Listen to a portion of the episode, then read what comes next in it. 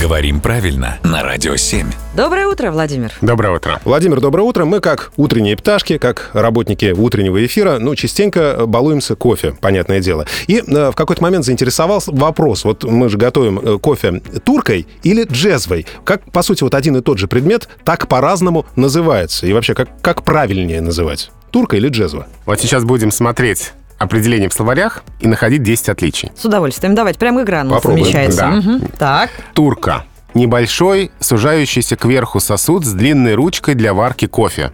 Точка с запятой джезва. Словарная статья джезва. Небольшой, сужающийся кверху сосуд с длинной ручкой для варки кофе. Точка с запятой. Турка.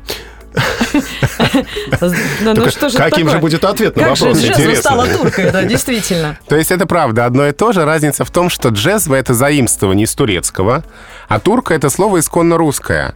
Так э, назвали этот предмет у нас, ну просто потому, что его привезли из Турции. Просто такая региональная привязка. Ну да, по э, национальности людей, которые делают кофе. Так, мы назвали джезву. Да. Да, то есть Да. изначально была джезва, а мы решили, ну, и раз турки варят кофе именно Да. таким образом, то будет турка.